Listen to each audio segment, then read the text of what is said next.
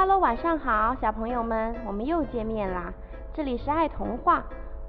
我们每个人都有自己的爷爷，爷爷总是留着白花花的胡子，摸着自己胡子的样子，让我们觉得非常的慈祥可爱。而且每一个爷爷感觉上都是那么的睿智。今天呀，我们要讲的这个故事就跟我们的爷爷有关，只不过这位爷爷他是一个老蛤蟆。他也是一个非常慈祥睿智的爷爷，让我们一起来听听今天的故事吧。希望在这个故事中，你也能想起你慈祥可爱的爷爷。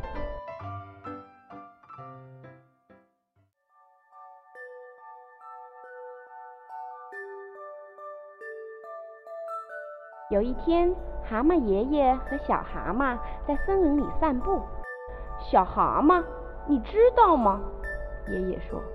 我们的世界到处都是饥饿的敌人，那我们该怎么样保护自己呢？爷爷，小蛤蟆问。好吧，爷爷说，我来给你们讲讲我的秘密。第一条秘诀就是勇敢，面对危险的敌人，你必须要勇敢。正在这时，一条饥饿的蛇出现了。喂，蛤蟆，蛇嘶嘶地说。我要把你们当午饭都吃掉！小蛤蟆尖叫着逃跑了。但爷爷害怕吗？不，一点也没有。有本事你就吃吧！爷爷凶狠地吼道。但你可能吞不下去的。爷爷使劲地往肚子里面吸气，让身体越鼓越大。好吧，蛇嘟囔地说：“下次再说。”这时。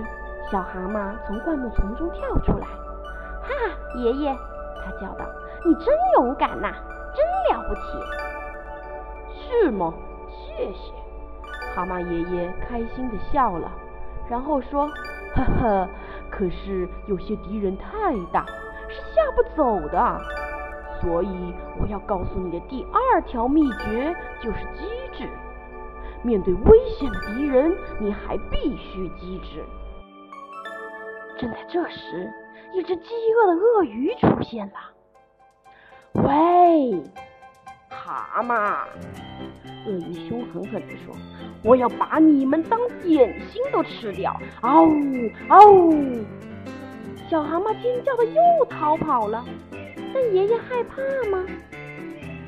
不，一点都没有。什么点心啊？哈哈，你不想吃大餐吗？爷爷一本正经地说：“鳄鱼回答道，哦，当然想。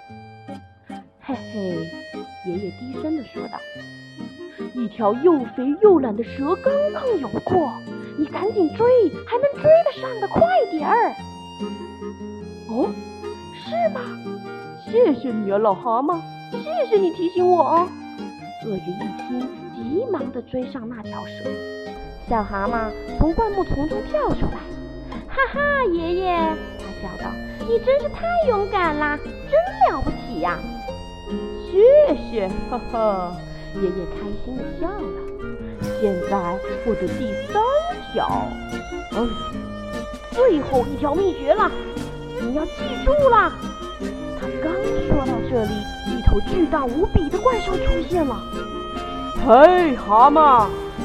怪兽咆哮道：“我要把你们两个全都吃掉，就当吃着玩儿，我想怎么吃就怎么吃。”小蛤蟆尖叫的逃跑了，但爷爷害怕了吗？他，老蛤蟆也害怕了。他这辈子从来没有见过这么可怕的怪物。他想着逃跑，却被怪兽一把抓住了。小蛤蟆躲在灌木丛中，吓得浑身直发抖。他想起了爷爷的秘诀，嗯嗯，勇敢，勇敢，机智，机智。他看到红红的野莓，突然灵机一动，小蛤蟆抓起野莓朝怪物扔去，野莓砸在了怪兽的腿上，留下了一个个红斑，但怪兽压根没有发觉。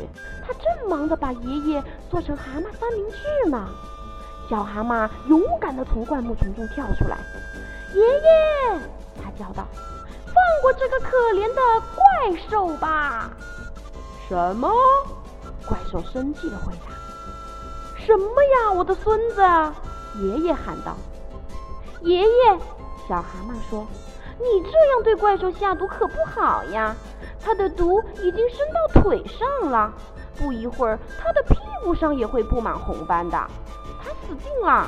你这样做可真不厚道啊，爷爷！”怪兽一看到自己的腿，大叫起来：“啊！救命啊！这些卑鄙的蛤蟆要毒死我呀！”怪兽没命的逃走了，爷爷和小蛤蟆拥抱在一起。